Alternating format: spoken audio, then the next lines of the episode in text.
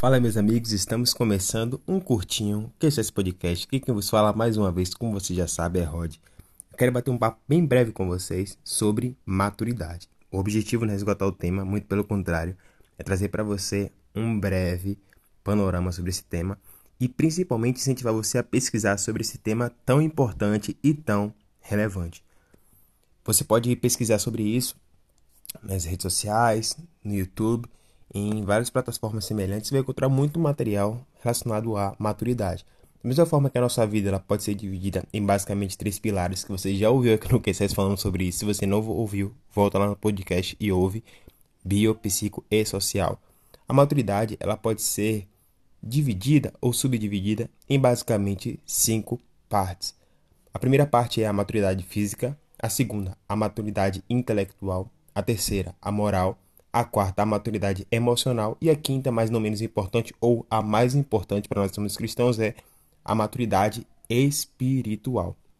Então, uma vez que nós já conhecemos os, tipos, os cinco tipos de maturidade, nós precisamos fazer um pequeno exercício. E aí eu te pergunto, como é que você está em relação à maturidade física e intelectual, e a moral, e a emocional e a espiritual?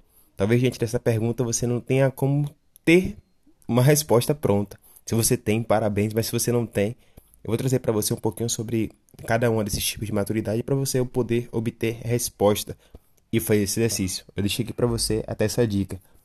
Faça o exercício porque é muito importante, tá bom? A maturidade física diz respeito ao nosso corpo, como o nome já bem diz. E a maturidade física ela pode ser resumida como ter um corpo saudável e bem desenvolvido. E aí entra a questão da alimentação, um sono bacana, atividade física, tudo isso contribui para o desenvolvimento do nosso corpo. Então, a maturidade física envolve isso, um corpo saudável e bem desenvolvido.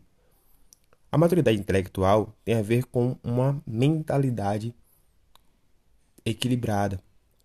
E aqui, de forma resumida, eu poderia dizer que maturidade intelectual tem a ver com uma mente disciplinada e uma cosmovisão muito coerente. É importante nós termos uma cosmovisão, que significa visão de mundo coerente, porque existem muitas pessoas que possuem uma cosmovisão incoerente, coerente com seus valores, com seus princípios, incoerente consigo mesmo. E a maturidade, o ápice da maturidade é quando nós conseguimos ter uma mente equilibrada, disciplinada e também uma cosmovisão coerente. Porque a forma como nós pensamos, a forma como nós enxergamos o mundo e também a forma como nós vivemos. E viver tem a ver com maturidade moral, e maturidade moral tem a ver com ter as nossas faculdades mentais exercitadas, não somente para discernir sobre o bem, mas também sobre o mal. A maturidade moral tem a ver com você discernir aquilo que é bom e aquilo também que não é bom. E não tem a ver apenas com não fazer a coisa errada, mas tem a ver também com fazer a coisa certa. Então, alguém que é maduro, maduro moralmente, ele tem as suas faculdades exercitadas para discernir entre o bem e o mal. A maturidade emocional, ela tem a ver com ter uma personalidade equilibrada, o que é diferente de uma mentalidade equilibrada. Mas se frente você pesquisa sobre isso, que você vai conseguir ter a diferença entre as duas. E essa personalidade equilibrada, é, ela nos leva a, ser, a sermos capazes de estabelecer relacionamentos e principalmente assumir responsabilidades. Eu quero abrir um parênteses aqui. Todo relacionamento ele traz consigo uma responsabilidade. O que nós vemos são pessoas imaturas que se relacionam sem medir as consequências das suas ações para com o outro e principalmente para conosco mesmo. Porque sim, nós nos ferimos quando nós entramos no relacionamento sem calcular os riscos que envolvem esse relacionamento em si assumir as responsabilidades que esse relacionamento requer.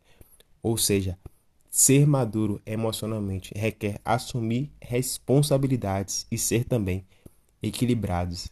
E aquele que é maduro, ele consegue estabelecer relacionamento e ser bem-sucedido e próspero nesse lugar. Por último, mas não menos importante, ou melhor, mais importante, como havia dito, está a maturidade espiritual. A maturidade espiritual, para nós somos cristãos, ela está totalmente vinculada e ligada à pessoa de Cristo. Isso é, temos um relacionamento íntimo com Ele e nesse relacionamento nós confiamos, adoramos, servimos, obedecemos e conhecemos e prosseguimos em conhecer a Ele. O cristão ele é maduro não pelo tempo que ele tem de igreja, pelo tempo que ele tem de caminhada, não. O cristão ele é maduro quando ele se parece com Cristo, que é a estatura do varão perfeito. Nós precisamos caminhar rumo a essa maturidade, guiado pela palavra e guiado pelo Espírito Santo. E é importante nós pensarmos que, dividindo esses cinco tópicos, você pode observar que vai ter áreas na sua vida que você vai estar um pouco mais maduro e áreas da sua vida que você vai estar um pouco imaturo.